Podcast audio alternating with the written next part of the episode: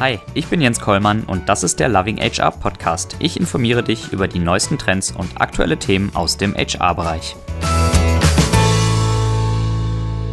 Herzlich willkommen zur neuesten Ausgabe vom Loving HR Podcast. Heute mit Guido Zander. Hallo Guido. Hallo Jens, grüß dich.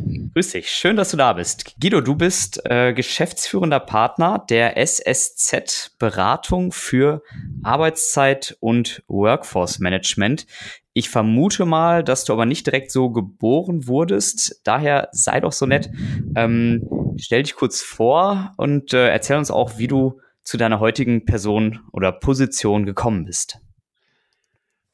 Ja, also wie gesagt, mein Name ist Guido Zander, ähm, werde jetzt in dem Jahr 50 Jahre alt, ähm, habe Wirtschaftsinformatik studiert und habe dann direkt mhm. meinem nach meinem Studium 1995 äh, bei einem Softwareanbieter im Bereich Zeitwirtschaft, Platzplanung angefangen, war da im, im äh, ja, in den IT-Services tätig, habe quasi die Lösungen für Zeitwirtschaft, Personaleinsatzplanung damals bei den Kunden eingeführt, also Projektmanagement, Softwareparametrierung, alles, was damit zu tun hatte.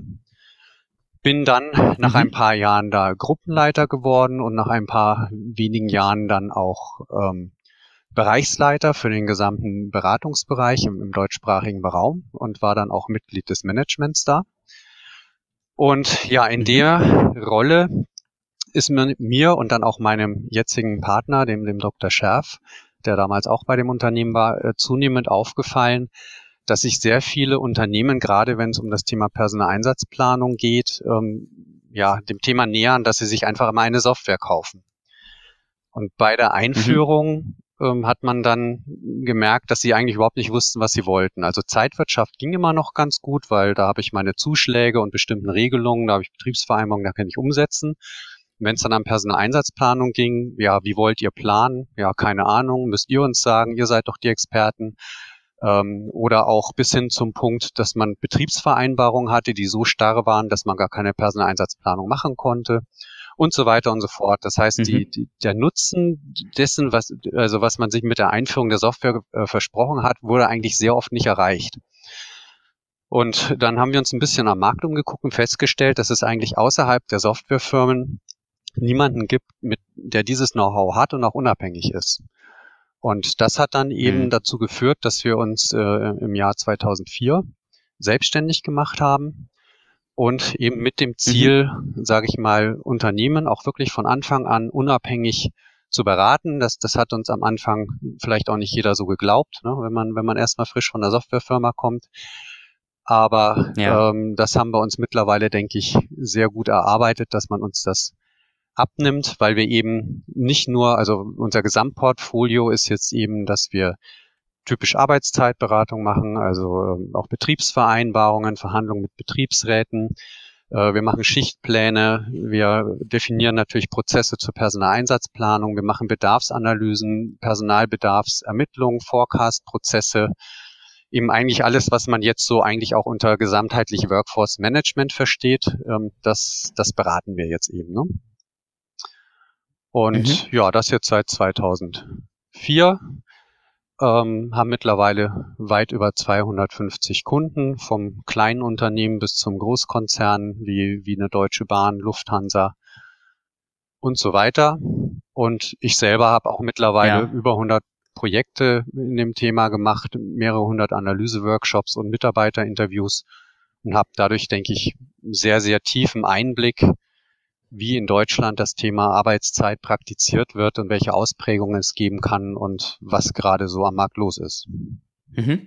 Und äh, ja, diesen tiefen Einblick, den äh, möchten wir sehr gern heute nutzen. Du sagtest gerade ähm, über 250 Kunden. Du selbst hast schon über 100 Projekte in dem Bereich absolviert. Vor welchen Herausforderungen stehen Unternehmen aktuell hinsichtlich Workforce Management mit welchen Problemen kommen deine Kunden auf euch zu? Ja, das ist ähm, teilweise sehr, sehr unterschiedlich. Man, man muss dazu auch sagen, dass jetzt tatsächlich äh, die Anfragen in dem Jahr sprunghaft nach oben gegangen sind, als ob irgend so ein, so ein Schalter umgeklappt worden ist, weil tatsächlich die, die Kunden das sehen, dass sie eben alleine nicht mehr klarkommen, dass eben so die, die, die normalen Arbeitszeitmodelle, wie man so die letzten 20, 30 Jahre auch gehabt hat, und manche sind auch noch aus der Zeit, die wir dann da antreffen, dass die einfach nicht mehr passen. Mhm. Und der, was, was, was tut sich momentan? Also aus Unternehmenssicht ist es halt einfach so, das ganze Umfeld wird natürlich schneller. Ne? Das Thema Flexibilität äh, kommt immer rein. Die Kunden wollen längere Ansprechzeiten mhm. haben. Themen wie Digitalisierung, äh, Automatisierung führen dazu, dass Anlagen durchgehend genutzt werden müssen. Das heißt, es kommt auch immer mehr das Thema Wochenendarbeit, Schichtarbeit. Ähm, mhm. In den produzierenden Unternehmen haben wir eher die, die Themen, dass auch die, die Losgrößen kleiner werden. Also so Maschinen, die mhm. früher drei, fünf Monate am Stück durchgelaufen sind, dasselbe Produkt hergestellt haben, werden mittlerweile zwei, dreimal in der Woche umgerüstet und mit irgendwelchen Produkten, die nur noch in Kleinserien hergestellt werden, die dann teilweise äh, je Produkt auch einen unterschiedlichen Personalbedarf an der Maschine haben. Und dann funktioniert mhm. natürlich so ein, so, so ein typischer Schichtplan ähm, der mir quasi jeden Tag und jede Schicht dieselbe Mitab mit Anzahl Mitarbeiter mehr oder weniger ausspuckt, funktioniert dann irgendwann nicht mehr. Ne? Und das führt dann eben ja. wiederum auch dazu, dass die Mitarbeiter kurzfristig permanent umgeplant werden. Also wenn man dann mal rückwirkend schaut, was wie war der, ist der Schichtplan jetzt oder wie hat man tatsächlich gearbeitet, hat das oft mit dem Schichtplan nichts mehr zu tun. Ähm, und das wird mhm. dann teilweise auch wirklich auf dem Rücken der Mitarbeiter ausgetragen. Also wir haben auch immer öfter Betriebsräte, die bei uns, bei uns anrufen und sagen, wir müssen irgendwas anders machen. Und ja. äh, wir nennen das dann auch Guerilla-Flexibilität, ne? weil, weil die, die, die Vorgesetzten, das Unternehmen muss irgendwie überleben. Ähm, und das heißt, die müssen die Flexibilität bringen. Und dann wird halt auch, wenn die Regelung nicht da ist, wird mit Bitte, Bitte, Druckaufbau und, und sonst irgendwas versucht, die Mitarbeiter dann halt doch dazu zu bekommen, diese Flexibilität zu liefern. Ne? Das ist so das, was sich aus Unternehmensseite ähm, tut, verbunden äh, dann auch noch mit dem Thema Fachkräftemangel. Man merkt, man findet keine Leute mehr und äh, überlegt sich mhm. doch auch, dass es vielleicht schick wäre, mal ein bisschen attraktiver zu werden, auch im Thema Arbeitszeit. Ne?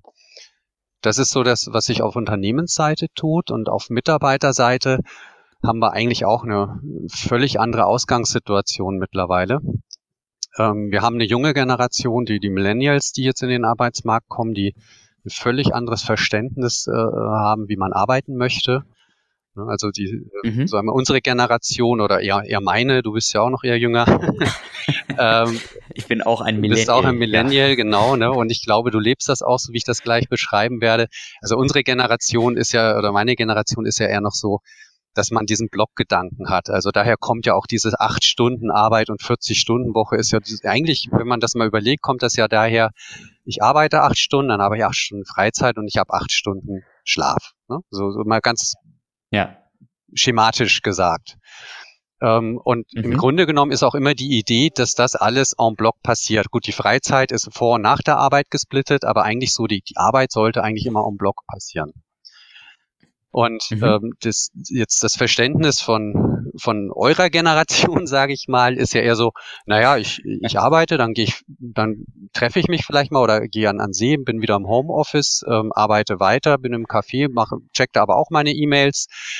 Ähm, das heißt, ja. ne, das ist mehr dieses Thema Work-Life-Integration. Ähm, ja. und, und am Ende hat man wahrscheinlich auch seine acht Stunden, vielleicht sogar mehr gearbeitet, äh, aber halt in eine völlig andere Art und Weise. Und äh, mhm. das ist eben mhm. auch das, wo man sich überlegen muss, wie geht man damit um. Auch fairerweise muss man auch sagen, da ist ja auch die Gesetzgebung gar nicht für ausgelegt. Ne? Also die Thema Ruhezeiten. Also theoretisch, wenn ich heute um mhm. 10 mhm. Uhr noch eine Mail am Abend lese, dann darf ich nicht am nächsten Morgen um halb neun arbeiten anfangen. Ne? Also laut mhm. Arbeitszeitgesetz zumindest. Ja. Ja. Und äh, das ist äh, eben, sage ich mal, ein großes Thema, wo man sagt, wie, wie müssen wir uns aufstellen, um eben auch, sage ich mal, für, für, Millennials interessant zu sein.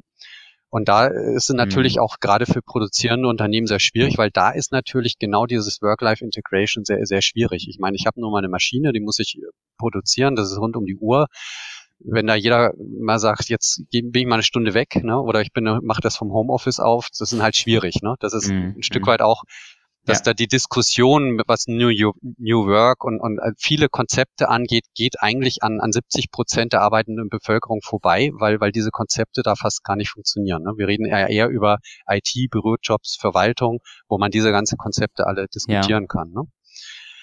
Ähm, mhm. Dann das, der zweite, das zweite Punkt ist, ähm, was auch sich geändert hat, ist die, die Rolle des Mannes, äh, Schrägstrich Vaters. Früher war es halt mhm. halt die klassische Arbeitsteilung. Der, der Mann macht Vollzeit, ähm, die Frau, wenn die Kinder kommen, macht Teilzeit. Und der Mann ist aber nach wie vor voll flexibel. Also sprich, ähm, die Frau kümmert sich zu Hause um alles und der Mann macht halt Überstunden und, und so weiter. Und ähm, ja auch das, ne, und wenn ich jetzt sehe, zum Beispiel das Thema Elternzeit, noch, wenn ich damals äh, in meinem Unternehmen als Führungskraft gesagt hätte, ich will, will Elternzeit gehen, das, äh, ich glaube, die, die, die, das wäre fast ein Kündigungsgrund gewesen. Dann wäre die Karriere beendet ja, gewesen, ähm, ja. Heutzutage ist das sehr, sehr normal. Ne? Also wir haben regelmäßig Projekte, wo wir auch äh, jüngere, jüngere Leute und Väter eben in den Projekten haben, wo immer wieder sagt, oh, ich bin jetzt den mhm. nächsten mhm. Monat mal weg oder so, ne? Ähm, oder auch, wo, wo es einfach heißt, okay, heute der Termin darf nicht länger als 17 Uhr dauern, ich muss mein Kind aus der Krippe abholen oder was auch immer. Ähm, also das heißt auch so dieses, ja. Papa ist in der Arbeit und kann alles so machen, wie es gerade kommt, das, das lässt ihm auch nach. Ne? Und dann haben wir natürlich ja. noch das Thema demografischer Wandel, äh, alternde Belegschaften ähm, wo man auch sagt, also ja, früher hat man dann halt mal sieben Nachtschichten am Stück gemacht und wir merken eben auch, dass gerade solche Schichtmodelle viele ältere Mitarbeiter sagen, also mehr als drei, vier Nachtschichten am Stück packe ich nicht mehr. Oder aber sich mhm. auch viele jenseits der 55 ähm, quasi einen Attest holen und sagen eine Nachtdienstbefreiung, weil, weil sie es nicht mehr nicht mehr durchhalten. Ne? Also wir haben durchaus auch Kunden, mhm. die haben Probleme, ihre Nachtschicht mittlerweile zu besetzen. Und wenn ich dann natürlich ein festes Schichtsystem habe ähm, und, und da fällt regelmäßig jemand in der Nachtschicht aus, dann habe ich einfach ein Problem. Ne? Und das mhm. sind so die, die Dinge, die in Summe zusammenkommen, dass halt eben so die tradierten Modelle, sage ich mal schlicht und ergreifend, nicht mehr funktionieren. Und ich persönlich habe eigentlich schon vor, vor drei, vier, fünf Jahren erwartet, dass, dass da mehr nicht mehr funktioniert. Aber man kann ja unendlich Schmerzen aushalten. Und, ja. und erst, wenn mhm. die Probleme wirklich, wirklich groß sind, dann, dann fängt man auch halt auch an, sie, sie anzugehen. Und, und dann ist es aber vielleicht auch manchmal schon, will ich sagen, fast zu spät, aber es macht es nicht einfacher, ne, wenn man das dann sehr reaktiv ähm, macht.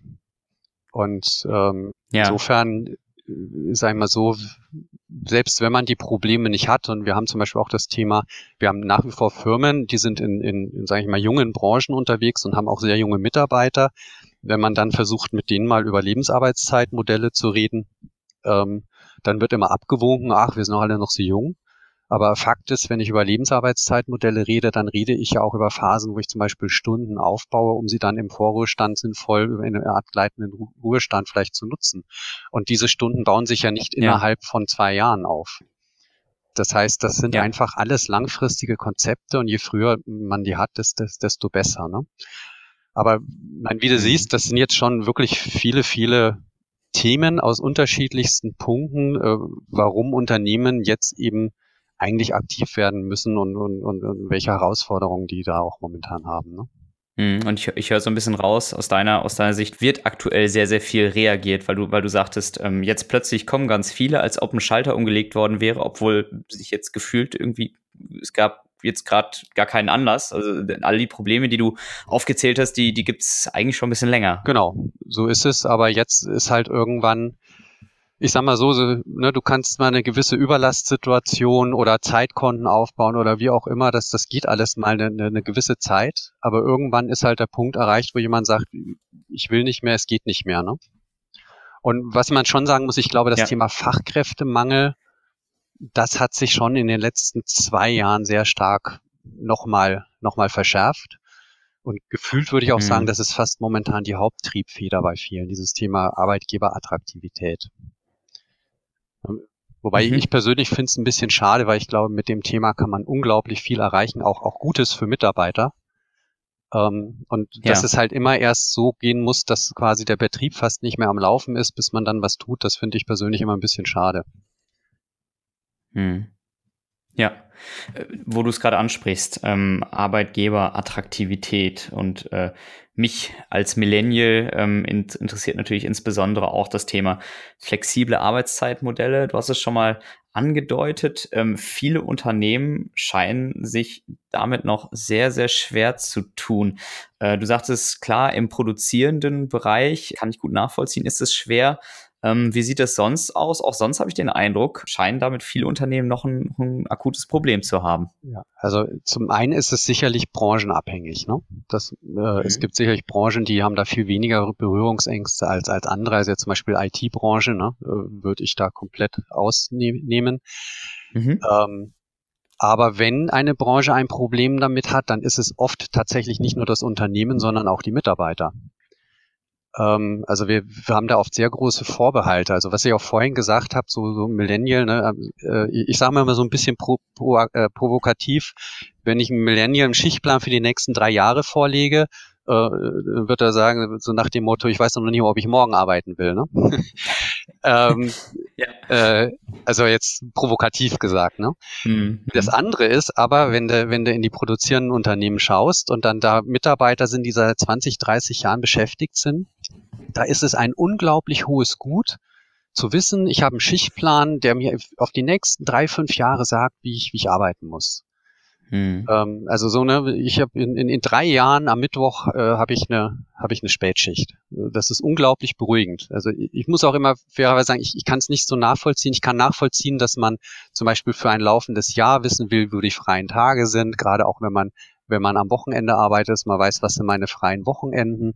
Und das mhm. kann ich alles sehr gut nachvollziehen. Aber dass ich, dass ich schon auf ein Jahr wissen muss, ob ich jetzt eine Früh- oder eine Spätschicht habe, ähm, das, ja, das ist vielleicht aber halt einfach, wenn man es so gewöhnt ist, ne, dann, dann fehlt einem ja. was, wenn man es nicht mehr hat. Und ähm, mhm. in Summe muss man halt einfach sagen, es ist ein sehr sensibles Thema. Und was wir feststellen ist, äh, wir kommen irgendwo hin und jeder sagt, das Arbeitszeitmodell ist ganz furchtbar. Und, und dann heißt es auf einmal, ah, machen wir ein Projekt, machen wir es neu. Und auf einmal ist das mhm. Arbeitsmodell gar nicht mehr so schlimm. Im Gegenteil, ist richtig super weil sofort die Angst da ist, dass was neu kommt und gerade wenn dann noch das Thema Flexibilität erwähnt wird, ähm, dann hat man ganz viel Angst, dass es ja nur noch viel schlimmer wird. Hm. Und was, was viele Mitarbeiter halt an der Stelle ja nicht verstehen oder auch gar nicht verstehen können, weil sie ja das, die Konzepte alle nicht kennen, ist, meine Meinung nach ist es so, wenn ich, wenn, wenn ich einen starren, zum Beispiel wiederum Schichtplan habe, der auf einen flexiblen Bedarf trifft und dann diese Guerilla-Flexibilität entsteht, das ist aus meiner Sicht für die Mitarbeiter viel, viel schlechter, wie wenn ich ein auf den benötigten Bedarf klar ausgerichtetes Arbeitszeitmodell habe mit klaren Regeln und Grenzen. Und ja. das ist das, was halt, ja, und aber in der Regel haben die Leute schlicht und ergreifend Angst, dass halt, wenn was Neues kommt, dann wird es vielleicht noch flexibler und noch schlimmer, als es heute schon ist. Äh, dann kommt noch dazu, dass man quasi seine Arbeitszeiten ja irgendwie, wenn ich zum Beispiel auch Kinder habe, dann, dann habe ich ja irgendwelche ähm, Oma, Opa oder, oder die Tagesmutter. Das heißt, das ist alles darauf abgestimmt, wie ich aktuell arbeite. Oder auch, man, oft halt ist es auch so, wenn Mann und Frau im Schichtdienst sind, dann haben die gegenseitig quasi ihre Schichtdienste abgestimmt, dass immer einer da ist, ne, wenn der andere nicht da ist. Ja. So, und wenn du jetzt sagst, wir machen einen neuen Schichtplan, dann kann der noch ganz toll sein, dann gibt es einfach unglaublich viele Gründe auf Mitarbeiterseite, warum man das nicht gut findet. Ne? Mhm. Äh, die Arbeitgeber haben eben immer so ein bisschen das, äh, die Angst, ähm, ja, also es sind ja keine einfachen Projekte, sind ja auch mitbestimmungspflichtig. Das heißt, ähm, ja, dann, dann muss man sich länger mit dem Betriebsrat auseinandersetzen. Also das sind halt einfach auch Projekte, da muss man ganz einfach mal sagen, äh, ich kann ein neues Arbeitszeitmodell nicht eben mal in zwei, drei Monaten einführen, ne? sondern das hat ja. viel mit Veränderungsmanagement zu tun, viel mit Kommunikation, mit Information, mit Einbeziehung der Leute. Äh, das, der geringste Anteil in unseren Projekten ist tatsächlich das Modell zu entwerfen. Der, der viel größere Teil mhm. ist, ähm, wie gelingt es, dass es Akzeptanz findet. Und ja. ähm, ja, und der, der nächste Punkt, warum viele sich mit Veränderung schwer tun, ist, viele wissen noch nicht mal, dass es besser geht. Also ne, es ist auch, wenn, wenn wir in, äh, in produzierende Unternehmen kommen, das ist jetzt für mich immer so ein bisschen die Standardbranche, weil die aus meiner Sicht den größten Aufholbedarf haben. Ja. Ähm, ja, die kennen halt genau die Schichtsysteme, die seit 20 Jahren im Markt sind. Die haben aber keine Ahnung, dass es auch ganz andere Konzepte gibt mit Flexibilitätsfaktoren und, und viele Dinge, dass die viel, viel besser sein können. Und wenn ich nicht weiß, dass es eine Lösung gibt, dann suche ich auch nicht danach. Deshalb ja. haben wir eben auch in den letzten Jahren sehr viel in Öffentlichkeitsarbeit, in Vorträge, in, in, in Veröffentlichungen und so weiter gesteckt, um einfach immer wieder zu sagen, Leute, es gibt Lösungen. Ne? Schaut's euch mal an. Ja, äh, wo, wo, du das gerade ansprichst. Also es gibt, äh, es gibt die klassische Früh-Spät-Nachtschicht, aber anscheinend, äh, so habe ich das jetzt herausgehört, auch noch einiges darüber hinaus. Kannst du ein paar Beispiele nennen? Ja, also ich meine, das eine ist schon mal einfach nur die Reihenfolge, wie sowas stattfindet, aber nur mal als, als Beispiel, diese Klasse Früh-Spät-Nacht-Schichtsysteme, die haben in der Regel sehr oft nicht geregelt, was passiert eigentlich, wenn jemand Urlaub mhm. oder krank hat. Oder sehr ungenügend geregelt. Und dann bedeutet das, jemand fällt aus, wird krank und dann muss ich wieder irgendjemanden anrufen und ihn wieder reinholen, dann muss der wieder einen mhm. freien Tag opfern, zum Beispiel, ja. Solche Sachen kann man dadurch umgehen, dass man sogenannte Reserveschichtkonzepte hat wo man sagt, zusätzlich zu früh, spät, Nacht gibt es eine sogenannte Reserveschicht. Die wird auch in dem Plan mit aufgenommen. Mhm. Ähm, und diese Schicht besagt, dass es in voraussicht in, mit einer hohen Wahrscheinlichkeit ein Arbeitstag sein wird. Es ist aber noch nicht klar, ob es eine Früh-, Spät- oder Nachtschicht ist. Mhm. Und äh, der Vorteil dieser Geschichte ist, ich habe mir quasi eine, das ist eine, eine rotierende Reserve, also das ist eine Schichtform, die über alle Mitarbeiter geht, damit ist jeder gleich betroffen, das ist eine gewisse faire Geschichte. Mhm. Und ähm, der zweite Vorteil ist, dass die Tage, die frei sind, sind für die Mitarbeiter wirklich frei, weil wenn jemand ausfällt, dann habe ich ja jemanden gezielt, der einspringt. Das heißt, ähm, für die Mitarbeiter erhöht sich eigentlich die Planungssicherheit. Die haben dann halt ein paar Tage im Jahr, wo sie nicht genau wissen, was ist, aber der Rest vom Jahr hat eine sehr hohe Planungssicherheit. Und für mhm. das Unternehmen ist das ein Riesenvorteil, weil wenn jemand ausfällt, weiß ich genau, wen ich anrufen muss, nämlich die Leute, die eine Reserveschicht haben. Und dann muss ich auch nicht irgendwie darauf hoffen, dass irgendeiner den Telefonhörer abnimmt, weil das wieder so eine freiwillige Geschichte ist, sondern das ist ein, ein, ein Konzept, mit dem sowas funktioniert. Ne? Also das ist mal so ein Beispiel. Ja. Oder ein völlig anderer Ansatz ist, ähm, wenn ich meine Bedarfe habe, dann kann ich äh, zum Beispiel auch sagen, jetzt, äh, wenn ich jetzt einen sehr äh, softwarelastigen Ansatz wähle, dass ich sage, okay, ich habe auf der einen Seite jetzt meine Bedarfe, meinetwegen Schichtbedarfe oder Bedarfe zu bestimmten Uhrzeiten. Und die Mitarbeiter können auf der anderen Seite sagen, wie ihre Verfügbarkeitswünsche sind. Also an welchen Tagen sie eher Vormittag oder Nachmittag oder, oder ab, ab 17 Uhr gar nicht, weil dann möchte man zum Fußballtraining gehen oder was auch immer. Mhm.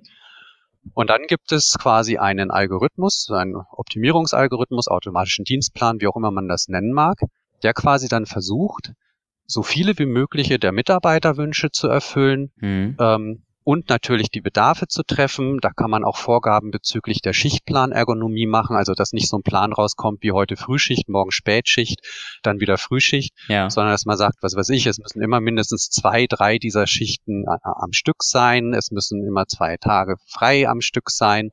Also da kann man eben zig Rahmenbedingungen definieren, auch noch Sachen wie Zeitkontensteuerung, dass die, dass, dass die Zeitkonten nicht so weit auseinanderlaufen. Und eigentlich, ich sage mal so, wenn man sich auf so einen Prozess einlässt, wo es aber gerade auch bei Mitarbeitern große Vorbehalte gibt, bin ich persönlich der Meinung, dass man eigentlich viel mehr, also viel, viel, viel passgenauere Arbeitszeiten und auch bedarfsgerechtere Arbeitszeiten kriegt, wie mit irgendeinem festen Schichtplan. Ne? Ja. Und auch das kann man ja durchaus ein paar Wochen im, im, im, im Voraus machen. Ja. Und ähm, ja, und, und das nächste Konzept ist, wir versuchen eigentlich auch immer mehr in die Richtung Selbstorganisation zu gehen. So dass man eigentlich eher nur noch, dass man in Richtung Gruppenarbeit geht, wo man sagt, wir, wir können Bedarfe auf, auf Gruppen aufsplitten, äh, geben denen die Bedarfe vor und sagen, macht mehr oder weniger unter euch aus, wie, wie ihr diese Produktion gestaltet und, und wer wann welche Schicht hat. Ähm, das kann man natürlich in einem System, wo ja, wo Leute 20 Jahre lang gesagt bekommen haben, wie sie zu arbeiten haben, nicht, nicht von heute auf morgen mhm, einführen. Mhm. Ne? Das, da muss man verschiedene Zwischenschritte gehen. Aber es gibt im Prinzip zwei Dinge, die sind für die Mitarbeiter ähm, wichtig im Thema Zufriedenheit mit dem Arbeitszeitmodell. Das eine ist Planbarkeit. Mhm. Und das andere ist Einfluss auf die eigene Arbeitszeit.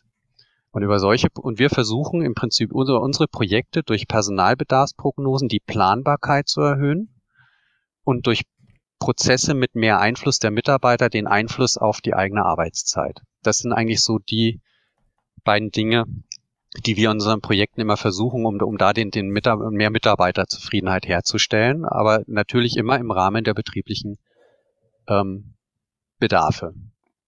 Ja, das heißt mehr Flexibilität auch im produzierenden Bereich. Wie überzeugt ihr generell Geschäftsführer und Personalverantwortliche, flexiblere Arbeitszeitmodelle einzuführen? Was ähm, sprechen vielleicht auch für Gründe aus rein wirtschaftlicher und unternehmerischer Sicht dafür? Also ähm, das ist aus meiner Sicht gibt es wahnsinnig viele Gründe, das, das zu tun. Also es gibt aus meiner Sicht kein Thema, mit dem ich gleichzeitig äh, eine Arbeitseffizienz, also eine Produktivität verbessern kann. Also im Sinne von, wenn es mir mehr gelingt, bedarfsorientiert zu arbeiten, dann heißt das ja, dass ich Leerzeiten reduziere. Mhm. Also Zeiten, wo Mitarbeiter da sind, aber eigentlich keine Arbeit haben. Auf der anderen Seite kann ich natürlich dann auch, auch Überstunden ähm, reduzieren ich kann die Mitarbeiter dadurch, ähm, ich kann eben, wenn ich Überstunden reduziere, es ist ja oft so, dass jeder sagt, oh, ne, Deutschland, Statistik, wie viel Überstunden werden gemacht und so weiter. Da wird aber dann auch nicht gesehen, dass eigentlich die Chancen, mal früher heimzugehen oder was auch immer, gar nicht genutzt werden. Mhm. Sondern mhm. Ne, das ist dann, wenn keine Arbeit ist, sind die Leute trotzdem da und dann ist viel Arbeit da und dann muss man noch Überstunden machen. Ja. Das heißt, wenn ich bedarfsgerecht arbeite, ist äh, also, also unsere Erfahrung ist eigentlich die den größten Produktivitätssprung kriegt man nicht dadurch hin, dass Leute schneller arbeiten, sondern dass sie dann arbeiten, wenn Arbeit da ist. Mhm. Ähm, der zweite Punkt ist aber natürlich, wenn, äh, wenn ich jetzt nur aus, auf Effizienz aus bin, und man muss schon sagen, in der Vergangenheit waren Personaleinsatzplanungssysteme sehr stark auf, nur auf Effizienz getrimmt. Also das sieht man schon an der Definition. Wenn heute ein ein Softwareunternehmen zum Beispiel in einem Softwareauswahlprozess, den wir auch äh, regelmäßig machen, sich vorstellt, dann sagen 80 Prozent der Leute immer ja und wir sorgen dafür, dass die richtigen Mitarbeiter zur richtigen Zeit mit der richtigen mhm. Qualifikation am richtigen Ort sind. Ja. So, das ist so der, der die Standarddefinition. Mhm. Die ist aber auch erfüllt, wenn ich überhaupt nicht plane und meine Mitarbeiter kurzfristig einbestelle und heimschicke. Dann habe ich im Ergebnis auch, dass ich immer die Leute da habe, die ich brauche. Aber die Leute sind dann totunglücklich, haben eine hohe Krankenquote und werden mich sehr oft verlassen. Und deshalb haben wir jetzt eigentlich die, die Definition für uns erweitert und sagen, eine gelungene Einsatzplanung liegt dann vor, wenn eben die, diese erste Definition der Fall ist und die Mitarbeiter sind mit ihrer Planung zufrieden und generieren zufriedene Kunden. Mhm. Das sind im Prinzip die, die drei Faktoren und die habe ich alle mit dem Thema Arbeitszeit im, im Griff wie gesagt, wenn ich, also natürlich nicht ausschließlich, ne? Ähm, das gehört auch dazu, dass Mitarbeiter qualifiziert sind und so weiter. Ja. Aber wenn es mir gelingt, wenn viel Leute, also wenn ich jetzt mal zum Beispiel im Bereich Handel sehe, wenn viel Kunden im Laden sind und ich habe dann auch genug Leute, die die bedienen können und diese Leute sind auch noch gut drauf und motiviert, dann werde ich zufriedene Kunden generieren. Und ob die Leute gut drauf sind, das liegt eben auch daran, bin ich in der Lage, eine gute Einsatzplanung zu machen. Habe ich eine gute Prognose, dass ich quasi den, den Bedarf auch gut treffe? Und habe ich einen Einsatzplanungsprozess, der den Mitarbeitern ähm, auch noch, äh, sage ich mal, Mitsprache bei den eigenen Arbeitszeiten gewährt und auch auf ihre Belange Rücksicht nimmt. Mhm. Und das, wenn ich die drei Faktoren habe, dann bin ich effizient, habe wenig Krankkosten, wenig Fluktuation äh, habe zufriedene Mitarbeiter, zufriedene Kunden. Besser geht's ja nicht. Und das alles im Prinzip mit einem und demselben ähm, Thema. Ja. Mhm. Okay, äh, Guido, lass uns mal äh, ein bisschen in die Zukunft schauen. Welche Potenziale siehst du generell im Workforce Management liegen, die man zum Beispiel ähm, durch Big Data oder auch Analytics heben kann? Ähm, oder anders gefragt, wie sieht aus deiner Sicht das Workforce Management der Zukunft aus? Ähm, also aus meiner Sicht ähm, sind die Systeme, die wir zum Beispiel auch heute haben, schon schon ganz gut. Aber was tatsächlich noch noch fehlt und noch nicht gut umgesetzt ist, ist das Thema ähm, Selbstplanung. Also die Systeme heutzutage sind zum Beispiel mehr darauf ausgerichtet, was ich vorhin gesagt habe, so, ein Auto, so eine Optimierung zu machen zum Beispiel. Ne? Mhm. und, und so weiter. Ähm, aber ich glaube eben auch, dass man, dass man zum Beispiel jetzt mehr in, in das Thema Collaborative Working äh, gehen muss und auch, auch, also zum Beispiel für mich wäre es integraler Bestandteil eines Einsatzplanungssystems, zum Beispiel auch eine Art Kommunikationsplattform von Mitarbeitern, für Mitarbeiter zu schaffen, die sich gegenseitig in ihrer Einsatzplanung absprechen. Ja, mhm. ähm, äh, solche, solche Geschichten. Und ähm, wo aus meiner Sicht, weil du jetzt auch das Stichwort Big Data hast, das wird aus meiner Sicht den größten Einfluss haben. Die Kunden haben unglaublich viele Daten und die meisten liegen brach und die werden nicht wirklich genutzt. Ne? Also auch im Handel wieder, ich habe Daten über Kundenfrequenzen, über Kassendaten, äh, über Artikelabverkäufe, ähm, im, im frische Bereich Wiegedaten und so weiter. Mhm. Ich habe die Daten, wie die Mitarbeiter arbeiten. Ich habe vielleicht eventuell sogar Kundenzufriedenheitsdaten, äh, Mitarbeiterzufriedenheitsdaten. Und die kann man und wir haben jetzt zum Beispiel unser, unser äh, ein, ein neues Tool für uns entwickelt, eigentlich aus der Idee raus, dass wir besser beraten können wollen, weil wir festgestellt haben, wenn wir mit Zahlen, Daten und Fakten argumentieren können, zum Beispiel, wie ist ein Bedarfsverlauf? Wenn ich aufzeigen kann, dass halt am Freitag zu, mehr zu tun ist als am Montag, dann kann ich auch darüber argumentieren, dass die Wochenarbeitszeit vielleicht nicht zwingend Montag bis Freitag gleich verteilt ist, sondern ich vielleicht Montag weniger Mitarbeiterstunden habe als am Freitag. Mhm. Und ähm, das heißt, wir haben in unseren Projekten immer so einen Analyseanteil und, und das war eine Zeit lang, am Anfang haben wir es immer mit Excel gemacht und da sind wir relativ schnell an Grenzen gestoßen. Und das hat dazu geführt, dass wir mit einem äh, Big Data, einer speziell auf Zeitreihenanalysen spezialisierten Tool uns jetzt eben selber eine Workforce Analytics Lösung gebastelt haben.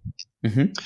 Und für die sind wir jetzt im Übrigen auch für den äh, HR Innovation Award 2018 äh, nominiert als Finalist. Also da wird sich jetzt am, am Dienstag entscheiden, ob wir, ob wir den Pot holen. Äh, herzlichen ähm, Glückwunsch ähm, dazu. Ähm, die Podcast-Folge kommt allerdings erst, wenn sich das schon entschieden hat.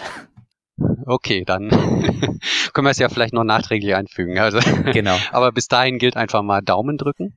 Ähm, und ähm, das heißt, was, welche Potenziale man hat. Also was wir zum Beispiel auswerten, sind, ähm, dass wir erstens, wie gesagt, die Bedarfsanalysen machen und dann mal sehen, wie flexibel muss man eigentlich sein? Also wie viel Prozent zum Beispiel Schwankungen in meinem Bedarf habe ich denn saisonal von Woche zu Woche, von Tag zu Tag innerhalb eines Tages? Wenn ich das weiß, dann kann ich natürlich auch gezielt Arbeitszeitmodelle entwickeln, mhm. die diesen Bedarf abdecken. Ja, ähm, und wenn ich dann wiederum noch weiß, wie gut ich das prognostizieren kann und Forecast machen kann, dann kann ich wiederum mehr Planungssicherheit herstellen. Und je mehr Daten ich da reinnehme, je mehr Daten ich auswerte, das sind natürlich nie nur Vergangenheitsdaten, das sind auch in Summe komplexere Forecast-Modelle, ähm, dann kann ich aber auch einen guten Forecast machen, wie gesagt, und Planungssicherheit herstellen. Und, und das, dieses Thema liegt heute in den meisten Unternehmen komplett brach. Also wirklich gute mhm. Forecasts mhm. habe ich bisher sehr, sehr selten gesehen. Und dann passiert es halt immer wieder, also jetzt nicht in der Ausprägung, aber nur als Beispiel, dass man halt überrascht ist, dass Weihnachten am 24.12. ist. Und wenn ich aber regelmäßig meine Bedarfe analysiere, Muster erkenne, dann kann ich mich halt auch proaktiv darauf einstellen und die Leute schon so planen und muss sie dann nicht kurzfristig wieder einbestellen, weil ich plötzlich aus feststelle, dass ich mehr Bedarf habe, den mhm. ich aber vielleicht schon drei Wochen vorher hätte kommen sehen können. Das, also das heißt, dieses ganze Thema Analytics und Predictive, ähm, da glaube ich, dass man durch, durch diese ganze Big Data Technologie mehr Stabilität in die Unternehmen reinbringen kann, selbst wenn die, wenn, wenn das Geschäft an sich flexibler wird. Aber wenn ich auch die Flexibilität vorhersehen kann, dann mhm. kann ich wieder Planungssicherheit schaffen. Und das ist, äh, glaube ich, ein, ein äh, ganz klarer Punkt, wo, wo IT immer mehr, mehr reinkommen wird. So. Und wenn ich dann eben die, die Bedarfe habe und dann, äh, sage ich mal, auch sehr gut ja, Einsatzplanungsprozesse haben, die eben die, die den Prozess der Einsatzplanung sehr gut unterstützen, sei es eben durch die beschriebenen Optimierungsverfahren oder die vorhin besprochenen Optimierungsverfahren, sei es aber eben auch, indem ich eine, eine Plattform biete, die, wo Mitarbeiter quasi per App ähm, sich gegenseitig abstimmen können, wer wann wie arbeitet, ähm, um quasi den Bedarf erledigt zu bekommen. Ähm, da wird, glaube ich, so, so ein bisschen ähm, die Reise hingehen. Für vielleicht auch in, in die Richtung so im ersten Schritt mal innerhalb der Unternehmen so Art Marktplätze. Wir haben einen Bedarf da und da, kann jemand kurzfristig einspringen, vielleicht auch mit mhm. irgendwelchen mhm. Punkte, Belohnung, sonst was Systemen. Ne? Ähm, das heißt, Bedarf und Mitarbeiter zusammenbringen, die Kommunikation dazwischen ermöglichen. Also da, da könnte ich mir vorstellen, dass die, die Reise irgendwann hingeht. Ja, jetzt hast du gerade kurz mal gesagt, äh, zum Beispiel Punktebelohnung oder sonst irgendwas. Hast du, kennst du innovative Incentives aus der Praxis, wovon du uns erzählen könntest? Oh, das, ist immer, das Thema Prämien ist immer ein, ein sehr schwieriges, äh, weil man, es geht oft relativ schnell dazu über, dass die Dinger unglaublich komplex werden. Also ich, ja. ich ähm, habe sehr viele ähm, Projekte gesehen, wo man Leistungslöhne gemacht hat und dann, was weiß ich, dann geht's drum, Gruppenarbeit, dann gibt's einen Gruppenlohn und dann wechsle ich die Gruppe und dann muss ich aber für die eine Stunde, in der ich in einer anderen Gruppe war, genau die Leistung des Tages kriegen, die die Gruppe da gemacht hat und für die anderen sieben Stunden die Leistung meiner Gruppe und dann gibt's irgendwelche Zeiten, die gehen nicht in die Prämienermittlung rein, da kriege ich Durchschnitt und also ich könnte jetzt noch zwei Stunden so weitermachen. Ne? Mhm. Äh, und, und diese Dinger sind dann am Ende so, dass so komplex, dass die Mitarbeiter nicht mehr verstehen, warum sie welche Prämie kriegen, mhm. beziehungsweise die ganzen Inputfaktoren werden nicht gepflegt und dann hast du Situationen, dass du weißt, ah, an der Maschine kriege ich eine hohe Prämie, egal wie ich, ob ich schnell oder langsam arbeite, und ja. an der anderen Maschine kriege ich eine niedrige Prämie, weil einfach die Vorgabezeiten nicht mehr passen. Mhm. Deshalb halt, halte ich persönlich tatsächlich solche Leistungslohnsysteme mittlerweile für vollkommen überbewertet, weil sie unglaublich schwer zu administrieren sind und vor allem liegt aus meiner Sicht in diesem System ein falscher Grundgedanke dahinter, nämlich der, dass ich durch irgendeine Art von Prämie jemanden dauerhaft dazu animieren kann, schneller zu arbeiten. Und daran glaube ich nicht. Ähm, ich weiß nicht, ob du das Buch äh, von H.P. Kerkeling kennst, das Ich bin dann mal weg. Mhm, ja, das kenne ich. Äh, da beschreibt er ja sehr schön, dass, dass man am Anfang immer äh, mehr oder weniger äh, mit versucht, mit anderen Leuten zu gehen. Ja. Ähm, auf Dauer aber im Grunde genommen jeder für sich entscheidet, dann alleine weiterzugehen, weil jeder irgendwie so seine eigene Geschwindigkeit hat. Ja. Ja, genau. Und ich glaube, genau so ist es auch teilweise im Arbeitsprozess, mal abgesehen eines getakteten Bandes, wo ich mich natürlich anpassen muss. Ich glaube aber nicht, dass man durch eine Prämie es schafft, dass jemand permanent bei 110 Prozent seiner Geschwindigkeit bleibt. Und wenn ja, dann macht es ihn auf Dauer auch kaputt. Hm. Ähm, und deshalb glaube ich, ja, man muss Anreizsysteme schaffen, aber man muss sie möglichst einfach und möglichst transparent halten. Und was wir da zum Beispiel äh, machen in der Richtung ist, dass wir sagen, momentan ist es so, in, in den meisten Unternehmen wird Flexibilität kostenlos auf Basis von Freiwilligkeit erbracht. Das mhm. heißt, ich habe eigentlich mal ein starres Arbeitszeitmodell und 60 Prozent, 70 Prozent der Mitarbeiter berufen sich auch darauf und sagen, das ist mein Vertrag, so arbeite ich. Jetzt ist aber die Realität anders und dann heißt es drum, ja, wer kann denn da noch kommen? Wer kann länger bleiben? Äh, wer kann vielleicht auch früher gehen? Und das sind dann am, Ende immer dieselben 20, 30 Prozent, die das auf freiwilliger Basis machen. Mhm. Ähm, aber im Grunde genommen dadurch keinen Vorteil haben gegenüber den Leuten, die es nicht machen. Ja. Ähm, und irgendwann kann so ein System natürlich kippen. Irgendwann fragen sich die Leute auch, warum eigentlich immer wir? Ne? Wir verdienen das Gleiche wie alle anderen und wir sind immer da und die anderen ziehen sich zurück. Und im Grunde genommen demotiviert man damit ja auch langfristig seine Leistungsträger. Ja. Mhm. Und deshalb gehen wir eigentlich dazu über, ich habe das vorhin schon mal ja gesagt, wenn man jetzt analysiert hat, wie Flexibilitätsbedarf ist, dass ich sage, okay, saisonal, täglich, wöchentlich und so weiter, wenn ich das weiß, dann kann ich eben auch sagen, okay, ich brauche eine gewisse Anzahl Leute, die mit einer Ankündigungsfrist von x Tagen bereit ist, kurzfristig die Arbeitszeit anzupassen zum Beispiel. Mhm. Ähm, und dann kann ich das, und dann sagen wir, okay, wir, ähm, wir machen heute mehr als ein Arbeitszeitmodell. Also klassisch, wenn man heute in die Unternehmen geht, hat ein Bereich ein Modell für Vollzeit, da ist jeder gleich, mhm. und ähm, verschiedene Teilzeitmodelle. Aber wenn man jetzt mal anschaut, wer Vollzeit arbeitet, dann ist das im Prinzip der der äh, 20-jährige Mitarbeiter, äh, der gerade seine Lehre fertig hat oder, oder eben jemand, der von der Uni kommt, noch nicht verheiratet ist, keine Kinder. Dann habe ich jemanden, der vielleicht gerade kleine Kinder bekommen hat, Leute, die Kinder im schulpflichtigen Alter haben, die Kinder sind aus dem Haus und dann habe ich quasi noch ähm, Mitarbeiter, die so schon sich so halb im Vorruhestand befinden. Jeder mhm. dieser Mitarbeiter hat ein völlig unterschiedliches Flexibilitätspotenzial. Und das versuchen wir dadurch zu heben, dass wir sagen, dann lass uns doch verschiedene Modelle bilden, die unterschiedliche Flexibilität abdecken. Ne, wenn ich ja. eben ein kleines Kind habe zu Hause, dann muss ich natürlich auch sagen, dann muss ich zu gewissen Zeiten zu Hause sein. Da kann ich vielleicht nicht so flexibel sein, wie wenn ich keine Kinder habe oder die Kinder sind aus der Schule. Und deshalb gehen wir eigentlich mittlerweile in die Richtung, dass wir sagen, jenseits eines normalen Modells bieten wir ein oder zwei Modelle an, die noch flexibler sind. Mhm. Aber die machen wir nicht verpflichtend, sondern äh, die Leute können sich da freiwillig reinwählen. Okay. Und wann werden Sie das machen? Das werden Sie dann natürlich machen, wenn dieses Modell für Sie attraktiv ist. Ja. Das heißt, wir überlegen immer, wie können wir ein Modell attraktiv machen? Und das kann in ganz unterschiedlichen äh, Formen sein. Also wir haben zum Beispiel mal einen Kunden gehabt, da war das Modell ganz, ähm, also die haben die Situation gehabt, dass man ausgerechnet in den Ferienzeiten, wo ja auch viele Leute in Urlaub gehen wollen, da hat man am meisten zu tun gehabt. Mhm. Und in den Nicht-Ferienzeiten hat man wenig zu tun gehabt. Das heißt, es ging jetzt im Grunde genommen primär darum, Kapazität aus den Nebenzeiten in die Ferienzeiten zu bringen.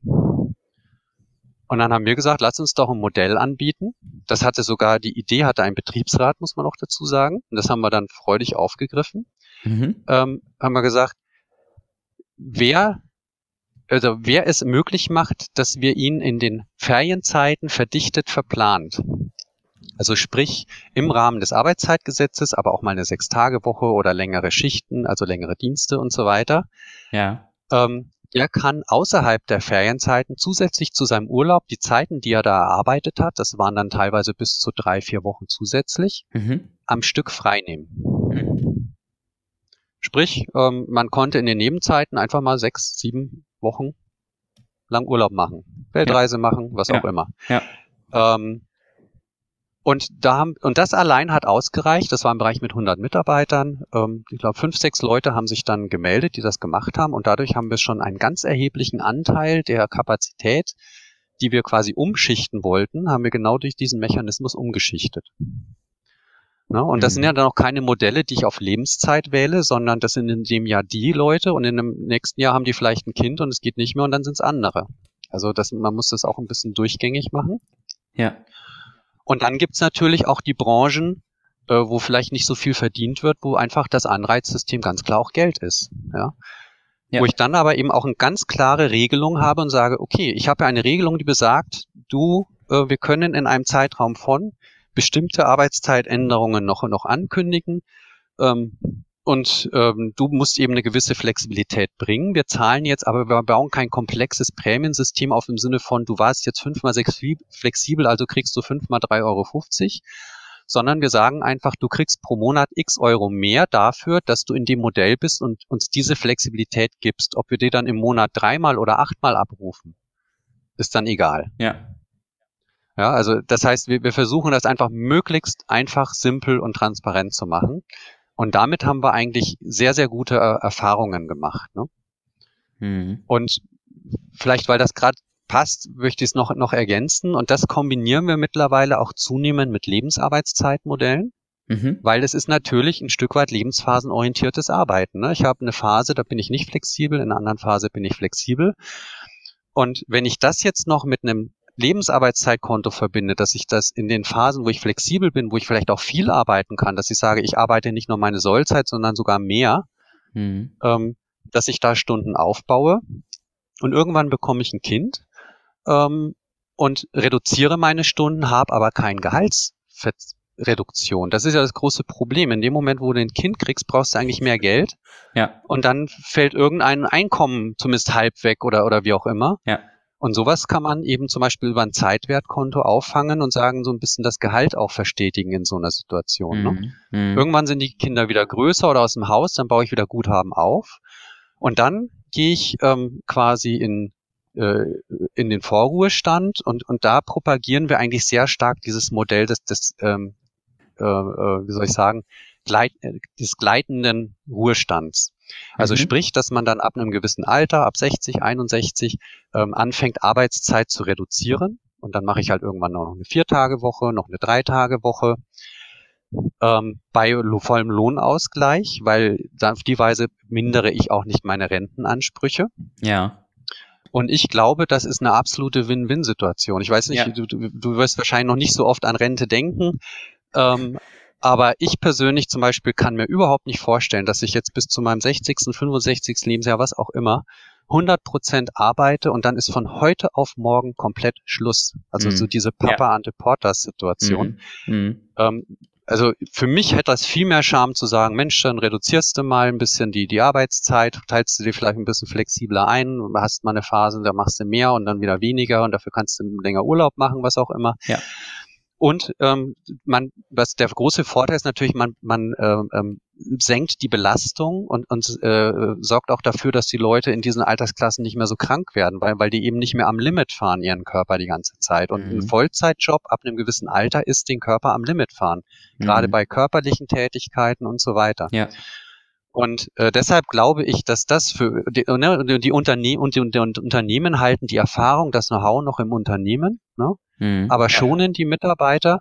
Und aus meiner Sicht das ultimative Killer-Argument für solche Dinge ja. ist, ähm, das ist eine total flexible Reserve, die ich da habe. Wenn ich jetzt zum Beispiel da 15 Leute habe, die nur noch drei Tage die Woche arbeiten, genau denen kann ich doch sagen, könnt ihr nicht in den Ferienzeiten, äh, wo ihr ja auch nicht mehr Urlaub machen müsst, ähm, fünf, äh, wieder Vollzeit arbeiten, dann können wir mehr Mitarbeitern, die, die, die Kinder haben in der Schule, äh, Urlaub geben. Ja. Oder wir haben Projektspitzen oder, oder äh, Auslastungsspitzen in der Zeit Vollzeit. Dafür könnt ihr dann danach zwei, drei Wochen daheim bleiben, euch wieder ausruhen. Das heißt, ich habe die, die, die totale flexible äh, Reserve, ja, ähm, die, ich, die ich dann im Unternehmen habe, weil viele Unternehmen suchen eigentlich eine Teilzeit, aber nicht im Sinne von ähm, morgens neun bis 13 Uhr, sondern mhm. im Sinne von drei Tage die Woche und das und aber an den Tagen Vollzeit äh, und diese Tage aber möglichst flexibel ein, abzu, äh, äh, einzusetzen. Ja. Und das findet man natürlich nicht so häufig am Markt, weil die, die so arbeiten können, können theoretisch auch Vollzeit arbeiten und mehr Geld verdienen. Hm. Hm. Aber über diesen Mechanismus, den ich gerade beschrieben habe, kann ich mir diese flexible Reserve selber aufbauen. Ja. Und habe die dann im, im Unternehmen. Und äh, das ist eben das, wo wir sagen, wir, wir, wir versuchen jetzt eben immer diese Flexibilitätsmodelle mit so einem lebensphasenorientierten Arbeiten zu verknüpfen. Das muss man nicht zwingend. Ich kann auch nur Flexibilität, Flexibilitätsmodelle machen, aber aus meiner Sicht ist das das, das ultimative Modell, äh, wo mhm. man hingehen kann. Und ähm, ja, die Zeitwertkonten sind leider Gottes so ein bisschen im, im Verruf, ähm, weil die auch aus meiner Sicht an vielen Stellen völlig falsch eingeführt wurden. Ähm, aber die Risiken, vor denen die meisten Leute Angst haben, also zum Beispiel gibt es so dieses, diese Angst vor Zeitungslesen für die Rente, also sprich, ich bleibe jeden Tag mal eine Stunde länger da und dann rechne ich mir aus, wie früher ich in Rente gehen kann. Mhm. mhm. Ähm, also das kann, diese Risiken sind alle durch einen guten Planungsprozess, durch Forecast-Prozesse und so weiter absolut beherrschbar. Ja. Und ähm, deshalb glaube ich, dass die Vorteile eines derartigen Modells ähm, auch, auch wirtschaftlich für die Unternehmen ähm, viel, viel größer sind als die Risiken, die damit verbunden sind. Ja, aber das sind so, jetzt habe ich viel gesagt, aber das ist so, so auch ein bisschen die Ideenwelt, in der wir momentan beraten. Ne?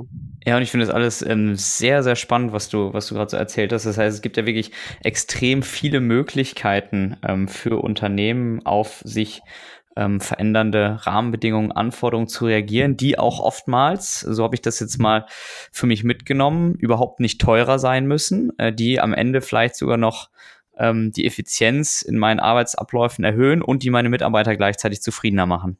Genau, so ist es. Ne? Ich meine, man darf da auch, muss realistisch sein, man darf nicht das, das äh, ja alles versprechen. Ne? Also prinzipiell muss man fairerweise sagen, natürlich sind erstmal Unternehmensbedarfe und vielleicht die Bedürfnisse der Mitarbeiter nicht zwingend kongruent, sondern eher, eher konträr. Ne?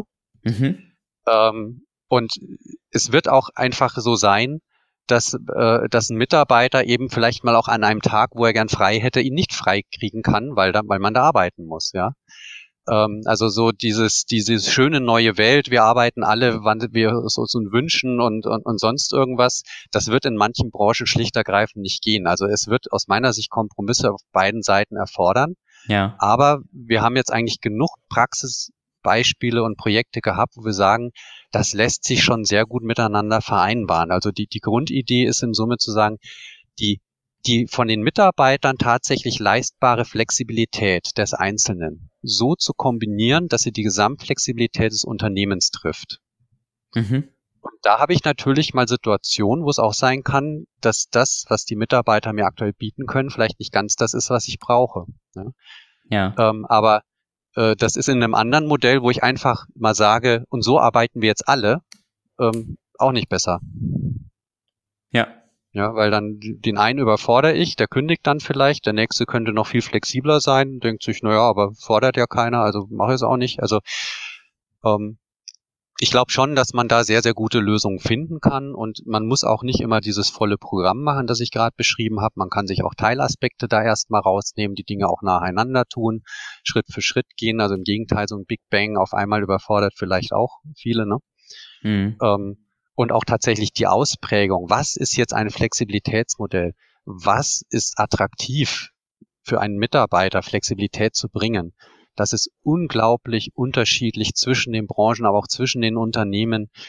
Ähm, da muss man jedes Mal wieder völlig aufs Neue nachdenken, ähm, welche Ausprägungen das sein kann. Und, und das heißt im Umkehrschluss auch, wir, wir gehen eben nicht mit Patentrezepten ran, sondern wir schauen uns genau die Bedarfssituation des Kunden an, wir schauen uns die Bedürfnisse der Mitarbeiter an, wir schauen uns die Qualifikation und die Altersstruktur der Mitarbeiter an mhm. mhm. und die Bedürfnisse und dann definieren wir speziell Modelle, die eben da dann auch aus unserer Sicht funktionieren können. Ja. Ja, jetzt sagtest du gerade, Guido, dass Unternehmensinteressen und Mitarbeiterinteressen natürlich nicht unbedingt immer äh, zu 100 Prozent übereinstimmen. Äh, trotzdem vielleicht ein kurzes Schlussplädoyer noch von dir. Warum sollten Unternehmen generell mehr tun, als nur kurzfristig auf Effizienz zu schielen? Ja, also ich meine, das wird momentan zeigt sich das ja sehr deutlich. Also ich glaube, dass Unternehmen, die nur auf Effizienz schielen, früher oder später ihre Mitarbeiter verlieren werden. Also erstmal, erstmal im Sinne von, von ähm, wie sagt man so schön, äh, innerer Kündigung mhm. und irgendwann auch in, in realer Kündigung. Und ich meine, es gibt ja genug Unternehmen, wir, wir, wenn wir Projekte machen, sind wir oft auch mal über zwei, drei Jahre, also nicht permanent im Haus, aber wir begleiten die Unternehmen. Und da kriegt man ja schon sehr, sehr stark Einblicke, sag ich mal, in Unternehmenskulturen und, und, und so weiter da muss man schon sagen, die Unternehmen, die extrem auf Effizienz getrimmt sind, wo irgendwie alle zwei Jahre die, die, die nächste Sparrunde kommt und äh, alle zwei Jahre der Vorstand ausgetauscht wird und wieder völlig neue Ideen hat und wieder restrukturiert wird und so weiter. In diesen Unternehmen hat man tatsächlich eine äh, äh enorm hohe Quote von Mitarbeitern, wo ich sagen würde, die haben innerlich gekündigt und, und die funktionieren einfach noch und die machen ihren 9-to-5-Job, aber auch nicht mehr. Mhm. Und ähm, ich glaube einfach, dass sich das in der heutigen Wettbewerbssituation sowohl ähm, was, was die Produkte angeht und den Markt angeht, als aber auch den Wettbewerb um, um Talente, um gute Mitarbeiter, glaube ich, kann sich das kein Unternehmen auf Dauer mehr leisten. Mhm. Ähm, und der, das Schöne an der Sache ist ja, ähm, dass das kein Entweder-Oder ist. Also ne, es ist ja jetzt nicht so, dass ich sage, ähm, ich investiere jetzt in Mitarbeiterzufriedenheit und das geht dann zwingend auf, äh, zu Lasten der Effizienz. Mhm. Äh, im, Im Gegenteil, ich glaube, mit zufriedenen Mitarbeitern, und da glaube ich eben, dass das Arbeitszeit ein ganz großer Hebel ist, Zufriedenheit herzustellen, ja. ähm, kann ich mein Effizienzniveau auf ein ganz anderes Niveau heben, selbst wenn ich noch nicht mal meine Prozesse effizienter mache. So, und wenn ich dann aber eben noch, wie gesagt, Transparenz habe über ähm, über meine Bedarfe, über wie meine Arbeitszeit auch tatsächlich eingesetzt wird. Ähm, ich habe das vorhin gesagt, das, das habe ich gar nicht so, so noch weiter erklärt mit unserem Workforce Analytics. Also wir machen zum Beispiel auch Regressionsanalysen, also Korrelationsanalysen, wie wir sagen, wie wirkt sich eigentlich ein bestimmtes Planungsverhalten auf Mitarbeiterzufriedenheit aus? Also sind, also zum Beispiel im Handel haben wir das ein paar Mal gemacht, sind denn Mitarbeiter im Handel zufriedener, wo aktiv Personaleinsatzplanung gemacht wird? Oder da, wo, wo die Dinge einfach passieren und die Leute sind im Laden unabhängig, äh, wie viele Kunden da sind. Ne? Ja. Ähm, oder machen, machen Filialen mehr Umsatz, wo, wo gut geplant wird ähm, und wo sind die Kunden zufriedener und so weiter. Das ja. sind richtig spannende Analysen. Und ähm, leider Gottes haben wir nicht überall immer die Daten. Also unser, unsere Traumvorstellung wäre, man hat in den, zum Beispiel im, im Handel, in jeder Filiale sowohl für die Kunden als auch die Mitarbeiter so ein, so ein Panel, wo man an jedem Tag oder sagen kann, ich war heute mit dem Einkauf zufrieden oder ich war heute mit meinem Arbeitstag zufrieden oder unzufrieden. Ja. wenn ich sowas mal permanent sammle, dann kann ich tatsächlich rückwirkend analysieren und sagen, was war denn eigentlich, äh, ist denn in den Filialen los? Wie war da geplant, wenn, wenn die Mitarbeiter zufrieden waren oder wenn sie unzufrieden waren? Dann kann ich ableiten, wie, was muss ich zukünftig tun, um diese Zufriedenheit herzustellen? Ne? Oder wir ermitteln eine Grenzproduktivität für Mitarbeiterzufriedenheit, wo wir sagen, ab wann kippt denn die Mitarbeiterzufriedenheit, wenn die Produktivität zu hoch wird? Hm, hm. Weil ich mit, mit, zu wenig Leuten im Laden zu viele Kunden bedienen muss zum Beispiel. Mhm. So, das sind alles ähm, Fragestellungen, da bin ich mir sicher, wenn ich das, wenn mir das gelingt, dieses Zielsystem auszubalancieren, also meine Mitarbeiter zufrieden zu halten, dass die die Kunden gut bedienen und die gleichzeitig aber auch noch effizient und wirtschaftlich einzusetzen, dann bin ich mir sicher, dass da die Kunden, äh, die, die, die, die Unternehmen den größten Nutzen auch nachhaltig und langfristig haben. Ich glaube, diese ganzen Effizienzdinger, die sind alle kurzfristig und, und schaffen irgendwann verdeckte Kosten. Ne? Also wir haben die, die Unternehmen, wo du auch sagst, das ist rein auf Effizienz getrimmt, das ist sehr, sehr oft, dass die deutlich und weit über zehn Prozent Krankenquote haben. Mhm. Ich meine, das kann man relativ einfach sehen. Ein, ein 5% Krankenquote heißt fünf Prozent Produktivitätsverlust. Mhm. Also fünf Prozent meiner Arbeitszeit fehlt. Ja. Ähm, das ist ganz einfach. Und eine Fluktuation kann man auch einfach benennen. Also es gibt viele Personalleiter, die, die, die haben mir immer gesagt, im Grunde genommen, wenn jemand das Unternehmen verlässt, und zumindest auch im, im sehr im qualifizierten Bereich, muss man ungefähr ein Jahresgehalt rechnen, um wieder einen neuen zu finden und den entsprechend wieder so zu qualifizieren. Ja. So, und da sind enorme Kosten dahinter. Und, und das sind, das sehr oft die Kosten, die die Unternehmen nicht sehen, weil die haben seit Jahren ihre 12% Krankenquote, nehmen die als gegeben hin und machen aber irgendwem Blödsinn, wo sie zwei Prozent Produktivität rausholen und kapieren gar nicht, dass sie an anderer Stelle fünf Prozent Produktivität durch die Krankenquote mhm. verlieren. Mhm. Und ja. Deshalb glaube ich eben, wie gesagt, dass, dass das Thema Workforce Management, Arbeitszeit ist eigentlich das ultimative Thema, um, um diese drei Dinge, dieses Dreieck aus Kunde, Mitarbeiter und, und Wirtschaftlichkeit, also Unternehmen in dem Fall, ähm, maximal gut auszutarieren. Und, und ich glaube, dass auch indirekt, selbst wenn ich dieses Ziel Wirtschaftlichkeit ein bisschen aufgebe und mehr zugunsten Mitarbeiter und Kundenzufriedenheit gebe, glaube ich, dass das aber in Summe auch wieder die wirtschaftlichste Lösung tatsächlich ist. Bin ich fest von überzeugt. Also unterm Strich lohnt es sich, ein bedarfsgerechtes, aber auch mitarbeiterfreundliches Workforce Management einzusetzen und äh, wenn alles gut läuft, spare ich damit vielleicht am Ende sogar noch Geld, weil sich die Produktivität im Optimalfall erhöht. Genau so ist es. Würde ich, würde ich unterschreiben. Okay, da bin ich froh. Dann äh, ja, äh, merkst du, lieber Guido, ich habe einiges mitgenommen aus äh, diesem Podcast. Ich bin mir sicher, äh, du könntest wahrscheinlich noch fünf äh, Stunden weiter äh, munter referieren. Ja. trotzdem. Aber ich glaube auch, es reicht. genau, ich würde sagen, wir machen den Podcast an dieser Stelle zu. Vielen Dank für den spannenden Input. Ja, gerne. Danke für die nette Atmosphäre. Sehr gerne und alles Gute, lieber Guido. Ja, danke. Dir auch alles Gute und bis demnächst. Ja, bis dann. Tschüss. Jo, tschüss. Das war's für diese Woche mit dem Loving HR Podcast. Wenn dir der Podcast gefallen hat, freue ich mich sehr über eine 5-Sterne-Bewertung. Ich freue mich aber auch ansonsten über Feedback, Kommentare, Fragen und Anregungen. Gerne eine Mail an jens.kollmann at lovinghr.de. Folge mir gerne auf gängigen Social Media Kanälen wie beispielsweise Facebook, Twitter, LinkedIn und Xing.